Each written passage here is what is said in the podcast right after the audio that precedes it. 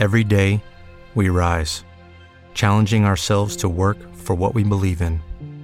At U.S. Border Patrol, protecting our borders is more than a job, it's a calling.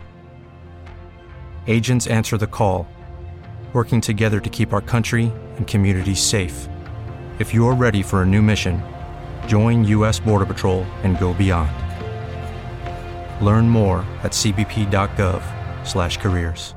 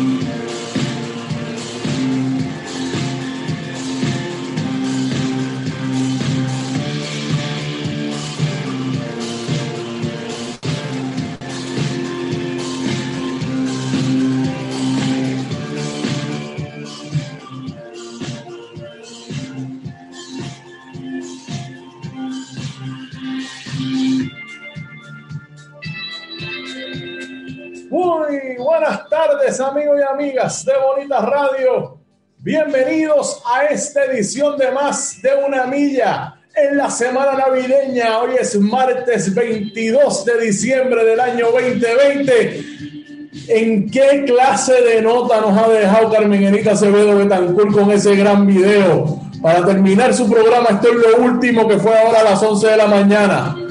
Carmen Enita Acevedo Betancourt nos dejó con una delicatez de video al final que nos acosta las lágrimas aquí antes de empezar el programa. Gracias por estar con nosotros. Estamos en vivo por aquí por Facebook Live para Bonita Radio alrededor del mundo. También estaremos pronto, pronto no, todos estos programas van en vivo por Facebook y eventualmente los tenemos en nuestro canal de YouTube. Vaya y suscríbase a YouTube y ahí nos puede ver cuando quiera. También estamos en Twitter, una sea nuestra familia de Twitter, ahí puede comentar, puede eh, eh, traer información, puede debatir con, con, los, con todos los otros seguidores de Bonita Radio, vaya a Twitter y suscríbase. También estamos en modo de audio por iTunes, iBox y Spotify, que está en audio. Usted mientras maneja, mientras trabaja, mientras hace cualquier cosa, usted puede estar escuchando Bonita Radio, no hay excusa. Gracias por estar con nosotros. Bueno, Hoy, como anunciado desde la semana pasada, vamos a hablar de un gran anuncio. Un anuncio que hace que acabemos el 2020 en una nota positiva dentro de todo, porque han habido cosas buenas en el 2020, pero esto, en términos deportivos, termina con una gran noticia para todos los fanáticos del deporte, particularmente del béisbol. Y para eso tengo al historiador, el historiador oficial del béisbol en Puerto Rico, él es historiador, punto. El señor Jorge Colón Delgado. Déjame ver si te puedo poner por aquí, Jorge. Ajá, ahí está, Jorge. Gracias por estar con nosotros. Bienvenido. Felicidades. Gracias, gracias por la invitación y un saludo y bendiciones a todos los que nos están acompañando en el programa. Bueno, antes de, de empezar con el tema, quiero con que, que aprovechar que estás aquí y junto a ti pues desearte feliz día de nuestra bandera. Déjame poner aquí una fotografía para, para que podamos hablar. Aquí, mira, aquí está. Ajá. Feliz día de la bandera, Jorge Colón.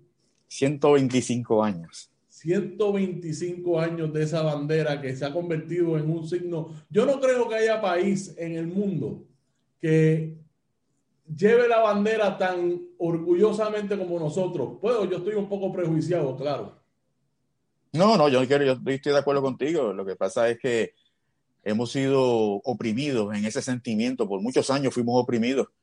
Y, y desde que en, en, 1995 dijeron que nosotros no éramos una nación, salió esa emoción y ese amor por la bandera y eso sigue creciendo y creciendo cada día. Y no, eh, yo estoy de acuerdo contigo que somos uno de los países que llevamos eso con mucho orgullo.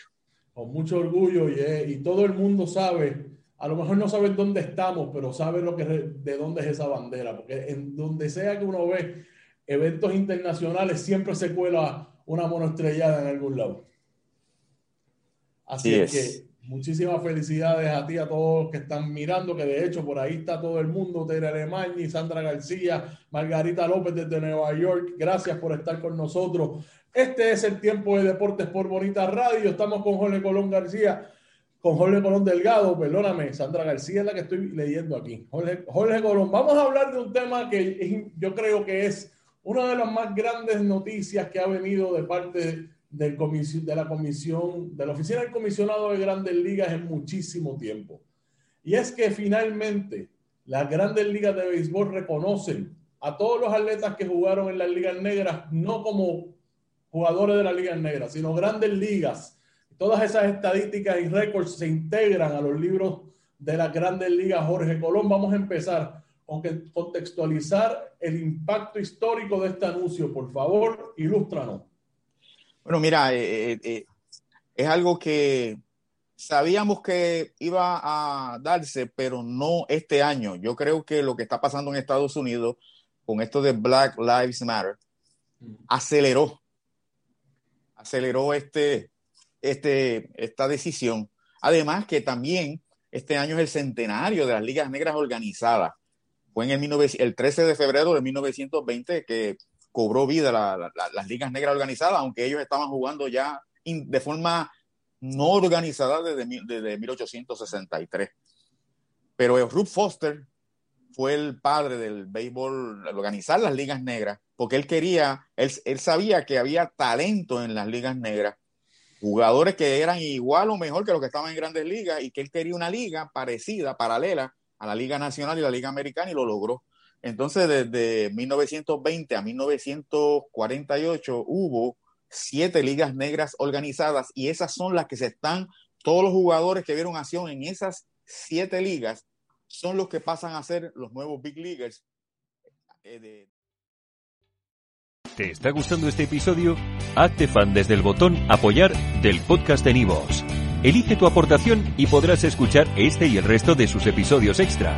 Además, ayudarás a su productor a seguir creando contenido con la misma pasión y dedicación.